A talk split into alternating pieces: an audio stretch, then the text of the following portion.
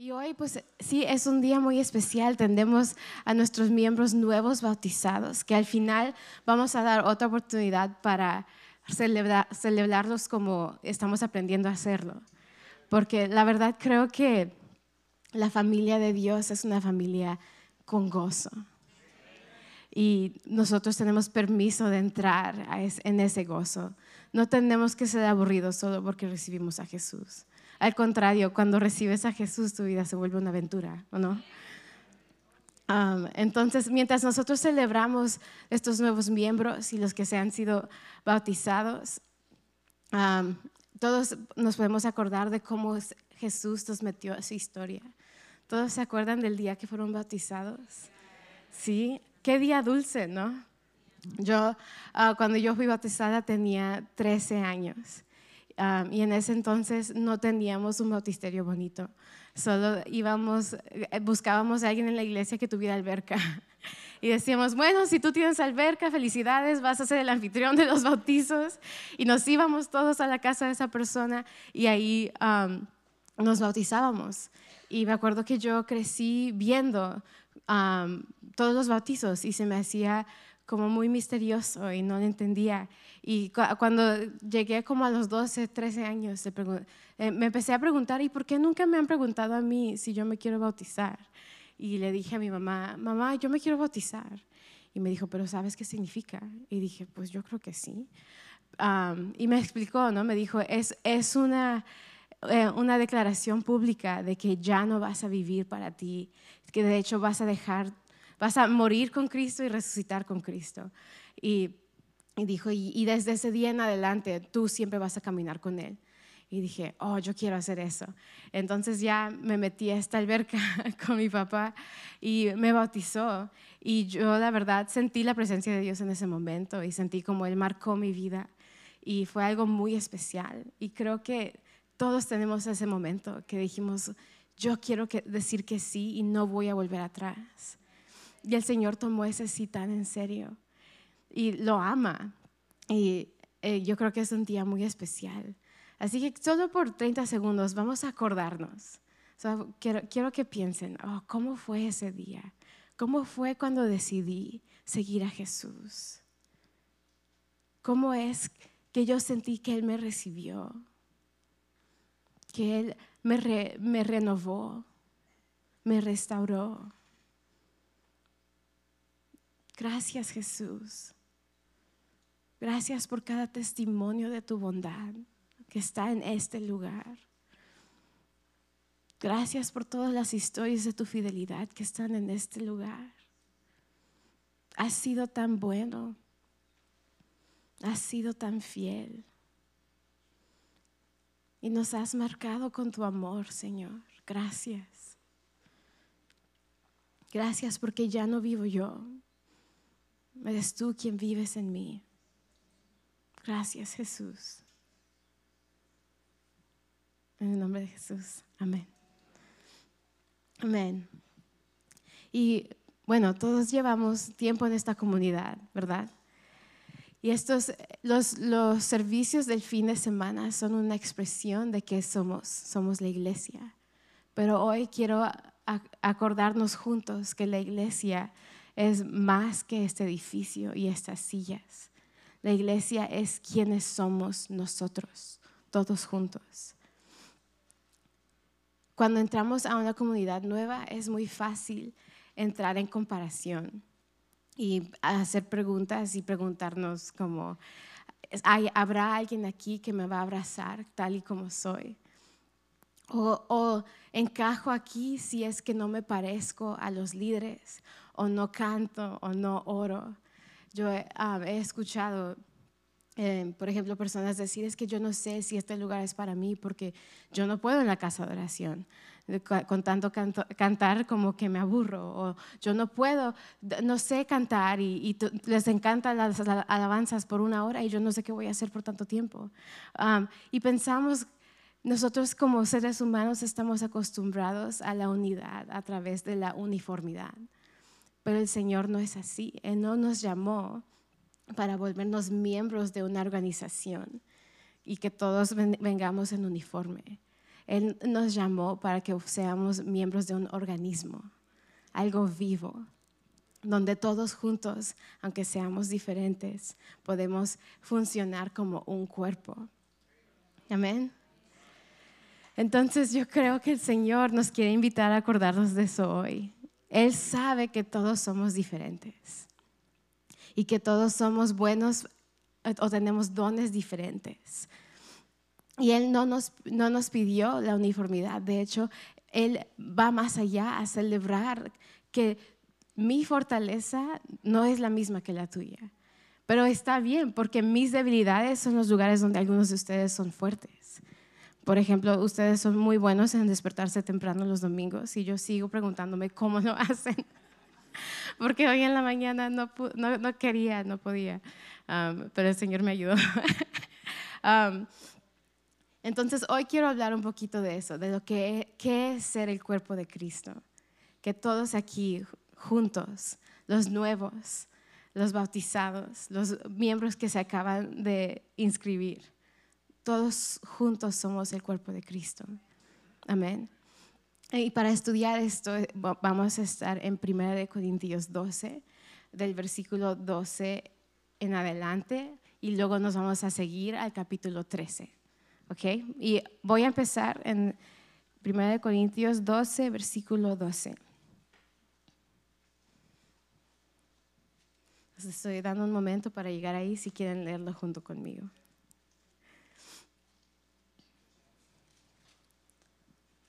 Ok, dice así. El cuerpo humano tiene muchas partes, pero las muchas partes forman un cuerpo entero. Lo mismo sucede con el cuerpo de Cristo. Entre nosotros hay algunos que son judíos y otros que son gentiles. Algunos son esclavos y otros son libres. Pero todos fuimos bautizados en un solo cuerpo por un mismo espíritu y todos compartimos el mismo espíritu.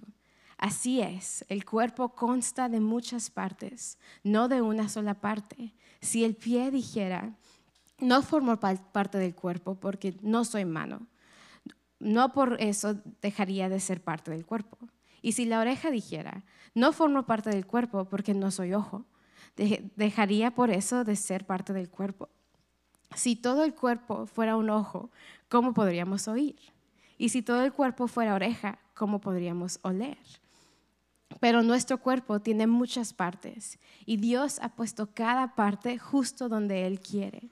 Qué extraño sería el cuerpo si tuviera solo una parte. Efectivamente, hay muchas partes, pero solo un cuerpo. Amén. Amén. Entonces dice, todos somos miembros de un cuerpo. Pero sí se me hace chistoso, ¿no? En el versículo 16, 15 y 16 dice, y si la oreja dijera, no formo parte del cuerpo porque no soy ojo, dejaría por eso ser parte del cuerpo. Y creo que algunos, eh, estando aquí en este lugar, podríamos decir, bueno, es que yo no soy tan importante porque no soy el pastor. O no importo tanto porque no sé tocar un instrumento. O a mí nadie me toma en cuenta porque mis dones, mi don es las matemáticas. ¿Y para qué necesito las matemáticas en la iglesia? Y um, podemos compararnos a las, personas que vemos y decir, a lo mejor no pertenezco porque no parece como que hay un lugar para mí. Pero has considerado que el Señor no quiere que, todos seamos como de fábrica, igual, idénticos, así, un copy-paste, ¿no? Pero más bien quiere que seamos una extensión de Cristo, de la manera que nosotros fuimos creados para ser. Cada uno de nosotros es necesario. Entendemos por qué necesitamos pastores y líderes y a lo mejor hasta los, del estacionamiento, pero entendemos realmente que necesitamos maestros de niños o técnicos de computación o mamás o cantores de la regadera. Los necesitamos. Las partes visibles no son las únicas que, que son necesitadas. De hecho, este versículo va más allá para decirlo. Entonces vamos a leer versículos 21 al 27. dice, el ojo nunca puede decirle a la mano, no te necesito. La cabeza tampoco puede decirle al pie, no te necesito. De hecho, algunas partes del cuerpo que parecerían más débiles y menos importantes, en realidad son las más necesarias. Y las partes que consideramos menos honorables son las que vestimos con más esmero. Así que protegemos con mucho cuidado esas partes que no deberían verse, mientras que las partes más honorables no precisan esta atención especial. Por eso Dios ha formado el cuerpo de tal manera que se les dé más honor y cuidado a esas partes que tienen menos dignidad. Esto, que hace, esto hace que haya armonía entre los miembros a fin de que los miembros se preocupen los unos por los otros. Si una parte sufre, las demás partes sufren con ella. Y si una parte se, se le da honra, todas las partes se alegran. Todos ustedes en conjunto son el cuerpo de Cristo y cada uno de ustedes es parte de ese cuerpo. Amén. Amén. Y yo a mí cuando leía este pasaje, esta parte se me hacía como que, ok, está hablando de las partes que cuidamos más y no entendía muy bien. Pero creo que lo que Pablo está diciendo aquí es que hay partes del cuerpo que pueden sentirse que no son vistas o a lo mejor son ignoradas. Pero esas partes realmente son las que importan más. Si vemos el ejemplo de un cuerpo físico, yo puedo ver mis manos, puedo ver mis pies, puedo ver mi cara si tengo un buen espejo, pero no puedo ver mi corazón, mis pulmones, mis riñones. Puedo vivir sin mi mano y mi pie, pero no puedo vivir sin mi corazón en mi pulmón. Entonces las partes que no podemos ver son las partes que son más importantes. Y lo que el Señor está diciendo en la iglesia, las partes que no son vistas, los lugares donde no hay reconocimiento o aplausos o plataforma, esos lugares son los que hacen que la iglesia funcione como un cuerpo. Los lugares escondidos, las decisiones que nadie ve, esas son las áreas que el Señor honra más, que cuida más. Las personas que no se ven, como las mamás que oran fervientemente por avivamiento en sus hijos mientras los llevan a la escuela. O los papás que después de un día largo de trabajo se traen a sus hijos al servicio de jóvenes. O las abuelas que están paradas en la puerta saludándonos a todos. O las señoras que están allá enfrente cuidando a, todos los niños. Y ni siquiera los están cuidando como niñeras, les están enseñando la Biblia. Wow. O también los hombres que, son, que dan su, donan su tiempo y su labor para ayudar a construir cosas en esta casa. Hay partes que no vemos, pero son las partes más importantes, que sin ellos nosotros no podríamos existir sin las decisiones invisibles que cada uno de aquí toma todos los días, esta iglesia no puede funcionar. No se trata de una plataforma o de reconocimiento de las personas. Se trata de, las decisiones que tomamos para ser un reflejo de Jesús en los lugares donde las personas menos nos ven. Lo que está más cerca del corazón de Jesús son los lugares escondidos. De hecho, Jesús llamó a su Padre el Dios que ve en lo escondido. Dijo, cuando tú oras, hazlo en secreto y el Dios que ve lo secreto te va a recompensar. O cuando tú ayunes, hazlo en secreto y el Dios que ve en lo secreto te va a ver. Esa va a ser tu recompensa. Entonces, si nosotros no no tenemos que avergonzarnos de hacer las cosas en secreto, porque nuestro Dios está en lo secreto. Él ve en lo secreto, Él ama lo secreto. De hecho, él, Jesús nunca estaba atrás de una plataforma, atrás de reconocimiento. Él, cada vez que sanaba a alguien, ¿qué les decía? Le diga, no le digas a nadie. nadie tiene que saber. Yo solo quiero restaurarte sin, sin que venga ningún tipo de reconocimiento a mí. Y eso es para decir que Él conoce y de hecho ama y protege los lugares escondidos de nuestras vidas. Dice, oh, esa decisión que tomaste de, de permanecer en un trabajo difícil, esa decisión que tomaste de caminar en integridad cuando nadie te está viendo en tu trabajo. Oh, cómo decidiste no contestarles a tus hijos con la misma actitud que ellos te dieron. Eso es difícil, pero lo estás haciendo. Y eso es ser parte del cuerpo en los lugares escondidos. Amén. Él ama y celebra lo que no se ha visto. La posición y, y, ser conocido no es la prioridad del Señor. Lo que va a trascender a la eternidad no es mi liderazgo ni mi ministerio. Y Pablo va a decirnos qué es lo que trasciende. ¿Seguimos leyendo? En el versículo 28, él dice, a continuación hay algunas de las partes que Dios ha designado para la iglesia. En primer lugar, apóstoles, en segundo lugar, los profetas, en tercer lugar, los maestros, luego los que hacen milagros, los que tienen el don de sanidad, los que pueden ayudar a otros, los que tienen el don de liderazgo, los que hablan en idiomas desconocidos. ¿Acaso todos somos profetas, apóstoles? somos maestros, tenemos todos el poder de hacer milagros, tenemos todos el don de sanidad, tenemos todos la capacidad de hablar en idiomas escondidos, tenemos todos la capacidad de interpretar idiomas escondidos. Por supuesto que no. Por lo tanto, ustedes deberían desear encarecidamente los dones que son de más ayuda.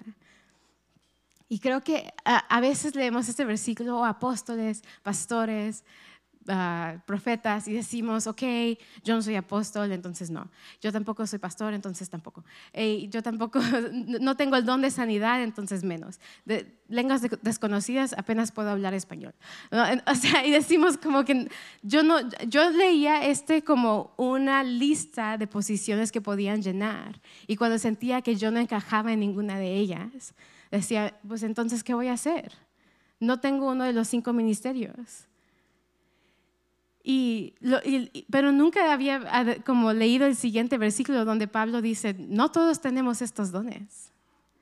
No se trata de estas posiciones, ni de tratar de encontrar el lugar donde yo quepo de, de una manera así normal. Él dice, más bien quiero que deseen los dones que son de más ayuda. Y dice, en el siguiente, la siguiente parte del versículo dice, pero ahora déjenme mostrarles una manera de vida que supera a todas las demás. En la versión en inglés dice, déjenme mostrarles un camino más excelente. Porque vemos que los dones, las posiciones, los lugares de, servir, decimos, ok, si yo entro, si lo hago, a lo mejor en ese, así puedo pertenecer o así me van a ver o así Dios me va a recompensar. Pero dice, no, no, no, más allá de eso, empieza el siguiente versículo. Vamos a leerlo. Dice, si pudiera hablar todos los idiomas del mundo y de los ángeles, pero no amara a los demás, yo solo sería un metal ruidoso o un símbolo que resuena. Si tuviera el don de profecía y entendiera todos los planes secretos de Dios y contara con todo el conocimiento y tuviera la fe que me hiciera capaz de mover montañas, pero no amara a otros, no sería nada. Si diera todo lo que tengo a los pobres y hasta sacrificara mi cuerpo, podría jactarme de eso. Pero si no amara a los demás, no habría logrado nada. Lo eterno, lo que importa, no es la posición, ni siquiera son los dones externos. Es si yo amé a los demás. Si tú y yo amamos a los demás. Tendemos a enfocarnos en las funciones que podemos cumplir. Y, y queremos crecer en los dones espirituales, que está bien. Pero él, lo que Pablo está diciendo es que la manera más excelente, tu llamado, más allá de ser profeta, pastor, apóstol, ah, poder sanar a las personas, hacer milagros, dar tu vida por los demás, vender todo y dárselo a los pobres, tu llamado más allá es amor. Y, aquí tenemos ese versículo famosísimo que escuchamos en las bodas, en el Día de la Amistad, está en todas las tarjetas de Target. Pero no es un versículo para, solo para parejas, es un versículo que describe cómo el cuerpo de Cristo debería de ser. Vamos a leerlo y mientras lo leemos, vamos a preguntarnos, ¿así somos? Dice, el amor es paciente y bondadoso. El amor no es celoso ni fanfarrón, ni orgulloso, ni ofensivo. No exige que las cosas se hagan a su manera. No se irrita ni lleva un registro de las ofensas recibidas. No se alegra de la injusticia, sino que se alegra cuando la verdad triunfa. El amor nunca se da por vencido, jamás pierde la fe, siempre tiene esperanzas y se mantiene firme en toda circunstancia. Somos así. Amamos así. Este es el llamado de nosotros como iglesia. Y no es el llamado solo para las personas que se ven. Es el llamado para toda parte del cuerpo. Porque de hecho el cambio, si nosotros decimos, no, mi líder no es paciente, y eh, el edecán fue muy rudo y ofensivo, ¿verdad? Y, podemos, podemos empezar a señalar, y él, y ella, y ellos deberían, y no sé qué, y porque así somos con la iglesia, ¿no? Venimos con nuestra expectativa que va a ser una comunidad que nos va a aceptar de una manera incondicional, porque pensamos, oh, es la iglesia, ellos van a amar como Dios ama. Pero se nos olvida que la iglesia somos seres humanos gente quebrantada. Es más, gente que tiene los mismos o peores problemas que tú. Y esperamos que ellos sean una extensión de Dios cuando nosotros no estamos dispuestos de hacerlo primero. Entonces, no es, oh, ¿será el pastor paciente y bondadoso? Pues sí, es yo, tú y yo, porque el cambio no se produce. Por ejemplo, eh, algo que pasó conmigo fue que mi piel se empezó a como irritar muy fácilmente. Y yo y, los dermatólogos querían tratarlo desde afuera. Decían, ponte esta crema, ponte este, tratamiento, hazte este facial, porque se veía desde afuera que estaba algo estaba mal. Y aún me acuerdo que las mamás de la iglesia decían, oh, ponte miel, ponte no sé qué. Y decía, oh, ok, ok, porque se veía externamente que había un problema. Pero, en fin, fui con, con una doctora especializada y me dijo, oh, Ilse, este problema empieza desde adentro, desde muy, muy adentro. Hay algo mal con tu alimentación. Estás, tus, tus hormonas y cosas que no puedes ver, que ni idea tendrías, están fuera de lugar. Lo que tienes que hacer es sanar desde adentro. Y lo último que se va a sanar es tu piel. Pero si lo haces de esta manera, va a haber sanidad completa, no solo vas a estar tratando con el síntoma externo. Y en la iglesia queremos a veces hacer lo que yo estaba haciendo. O trata con el equipo de alabanza, trata con los líderes, trata con el pastor, trata con las personas que han estado aquí mucho tiempo, trata con los que me recibieron en la puerta. Pero no nos damos cuenta que el problema empieza desde adentro de nosotros. Es mi problema, ya. Entonces, este tipo de amor, si lo estamos buscando, empieza conmigo, contigo, desde adentro. La sanidad que queremos ver, el cambio, la cultura que queremos ver en la iglesia, no empieza con aplicar una crema a las prédicas, o poner un tratamiento a la alabanza, o hacer otro programa, o ir a, o llamar a que hagan más cosas. Empieza desde mí. Puede decir, oh, yo soy paciente, soy bondadoso, camino en humildad, llevo el registro de las ofensas, porque algunos de nosotros llevamos registros. decimos, oh, es que yo no puedo ir a ese grupo porque está ese líder y bueno, él me, la otra vez no me saludó. Y, y pues, la verdad se me hizo muy mala onda, entonces mejor me voy con otro líder. Él tiene, días malos, igual como tú. ¿Tú saludas a todos todos los días? ¿Entras sonriendo todos los días? No. Si hay gracia para ti, hay gracia para Él.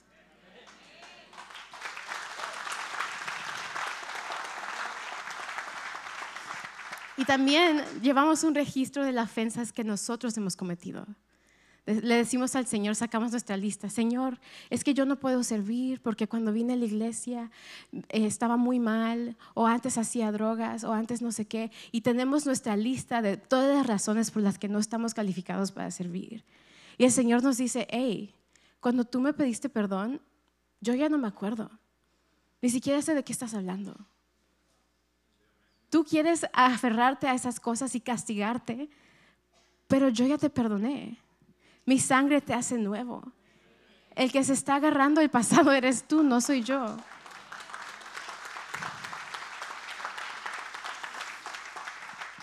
Y es una invitación para ser el cambio y ser la cultura que queremos ver.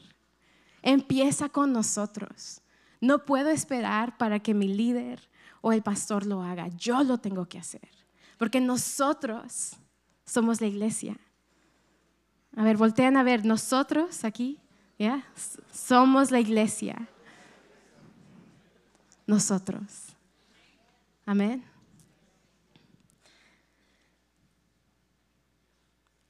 Por último, y, se me hace increíble porque Pablo termina este, este capítulo con ese pasaje famoso. Dice, cuando yo era niño, hablaba y pensaba como niño. Pero cuando crecí dejé atrás las cosas de niño. Ahora vemos de manera imperfecta como reflejos desconcertantes, pero luego veremos todo con perfecta claridad.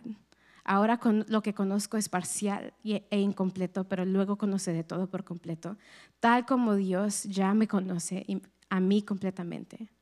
Tres cosas durarán para siempre, la fe, la esperanza y el amor. Y la mayor de estas tres es el amor. Amén.